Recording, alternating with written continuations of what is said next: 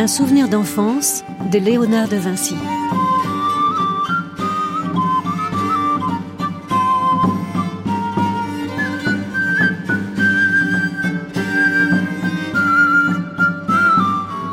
Freud commence à s'intéresser à Léonard de Vinci dès 1898. Dix ans plus tard, à son retour d'Amérique, il fait part à Carl Gustav Jung de sa découverte sur la problématique de ce génie de la Renaissance mais il est particulièrement influencé par la lecture du roman de Léonard de Vinci en russe de Dimitri Merejkovski, dont la traduction en allemand est parue en 1903. Freud a lu ce livre et l'a aimé. Quelques années plus tard, après avoir consulté les travaux les plus sérieux de l'époque, il compose à son tour son roman psychanalytique. Dans son ouvrage, il entreprend de résoudre l'énigme du cas Léonard et croit en trouver la clé dans le fameux souvenir d'enfance, le seul qui ait été consigné dans les carnets en association avec des réflexions sur le vol des oiseaux. Ce souvenir d'enfance est l'unique dont Léonard de Vinci fasse état. Ainsi écrit-il dans son traité sur le vol des oiseaux il semble qu'il m'ait été assigné auparavant de m'intéresser aussi fondamentalement au vol des oiseaux, car il me vient à l'esprit comme tout premier souvenir étant encore au berceau, un Milan est descendu jusqu'à moi, m'a ouvert la bouche de sa queue et à plusieurs reprises a heurté mes lèvres de cette même queue.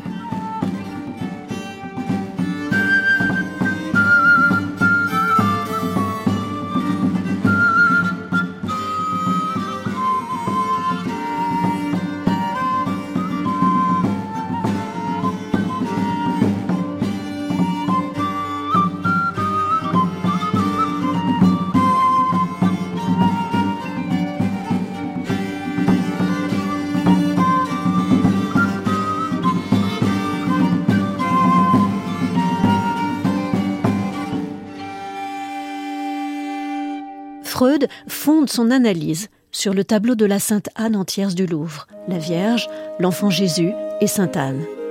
Elle est belle, si belle cette Sainte Anne en tierce, d'une beauté qui respire une mystique dont on n'ose pas pénétrer le secret, écrit Freud. Il apporte toutefois certains ajouts importants ultérieurement à son livre, dont en 1919, la discussion sur l'interprétation de Oscar Pfister du vautour en image de vinette inconsciente et celui en 1923 de la comparaison avec le fameux carton de Londres. La Vierge, l'enfant Jésus avec Sainte Anne et Saint Jean-Baptiste de la National Gallery. Freud est très tôt fasciné par l'énigme que représente pour un psychanalyste la vie et l'œuvre du génie universel de la Renaissance qu'est Léonard de Vinci. Génie universel, certes, mais aussi fameux en son temps comme joueur et improvisateur sur la lira d'Abraccio, cet instrument joué par les humanistes et poètes du XVe siècle. Celui qui peint en écoutant de la musique n'invite-t-il pas chanteurs, musiciens et bouffons sans interruption lors des séances de pause de la Joconde? Freud reconnaît en lui une personnalité éminemment contradictoire. Et il reconnaît que Léonard lui-même, dans son amour de la vérité et l'impulsion qui le pousse au savoir, n'aurait pas écarté la possibilité de deviner, à partir des petites étrangetés et énigmes de son être, les conditions de son développement psychique et intellectuel.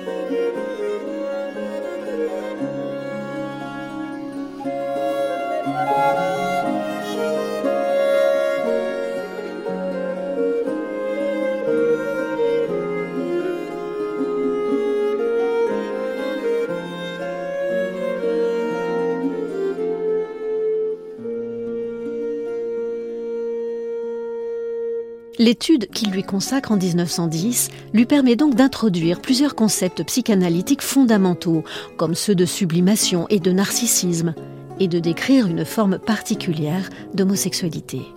Freud prend pour point de départ de son étude certains comportements surprenants de Léonard, rapportés par ses biographes. Comment s'explique par exemple la coïncidence entre le développement démesuré de sa passion d'inventeur et le renoncement progressif à son activité de peintre, jusqu'à l'abandonner. Pour Freud, l'impulsion qui pousse à la connaissance prend sa source dans la curiosité sexuelle infantile, c'est-à-dire dans le désir de chacun de savoir d'où viennent les enfants et quel rôle jouent le père et la mère. Mais lorsque la sexualité infantile subit un refoulement excessif, comme dans le cas de Léonard, la libido se transforme en une curiosité intellectuelle, sans contenu sexuel, à travers un processus que Freud appelle sublimation. Freud analyse ensuite l'unique souvenir d'enfance rapporté par Léonard, celui d'un vautour qui lui aurait ouvert la bouche en la caressant avec sa queue lorsqu'il était au berceau. Ce souvenir permit à Freud de mettre au jour un fantasme inconscient de fellation qui rendrait compte de la formation précoce, du type de personnalité de Léonard et de ses modes particuliers de relation. Mais en réalité, le poème dont il cherche à retracer la Genèse n'est pas la peinture de Léonard de Vinci, excepté le fait que le drapé de la Vierge dessine sous forme de devinette un vautour, que les figures féminines ou masculines du peintre arborent un étrange sourire. L'œuvre en elle-même est la grande absente de l'investigation freudienne.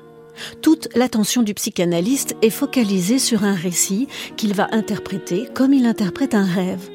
Ce récit est donc ce que Léonard de Vinci évoque comme un souvenir d'enfance, mais que Freud considère comme un fantasme que l'artiste s'est formé par la suite et qu'il a reporté dans son enfance.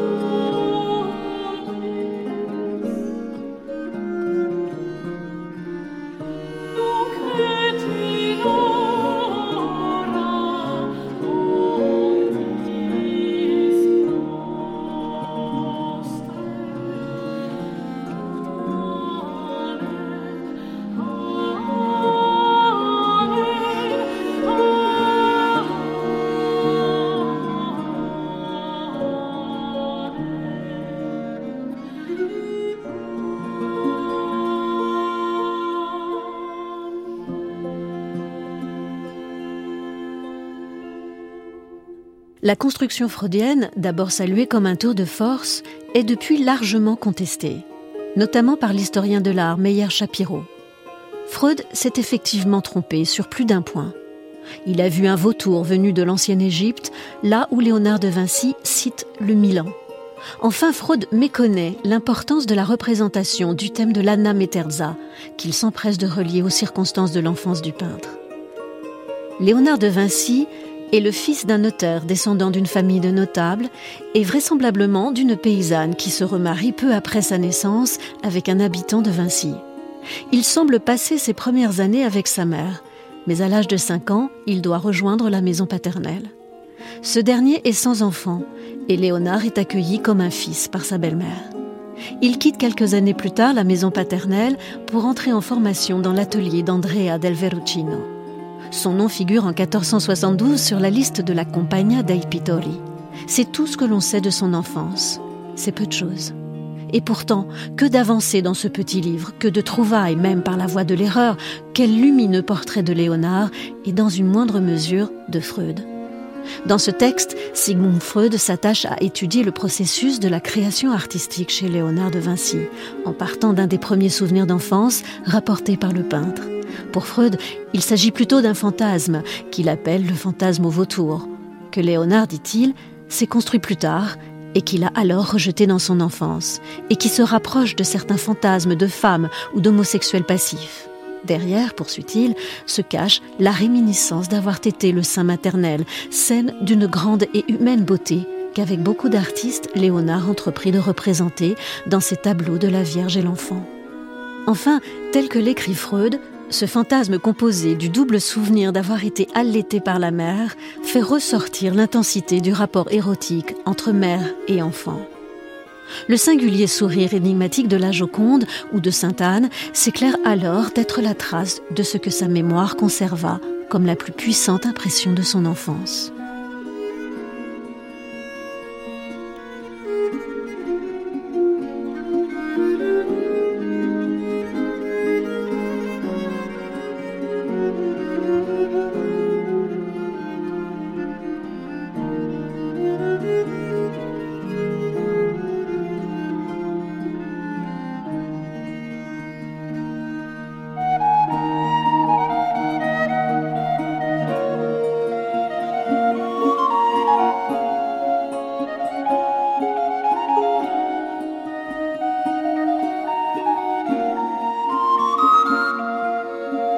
Freud a une prédilection pour son texte. Et si cette psychanalyse de Léonard de Vinci était dans ce beau roman psychanalytique, la mise en forme des fantasmes de Freud? Artiste, dit Freud, celui qui a le talent de porter à l'expression ses fantasmes.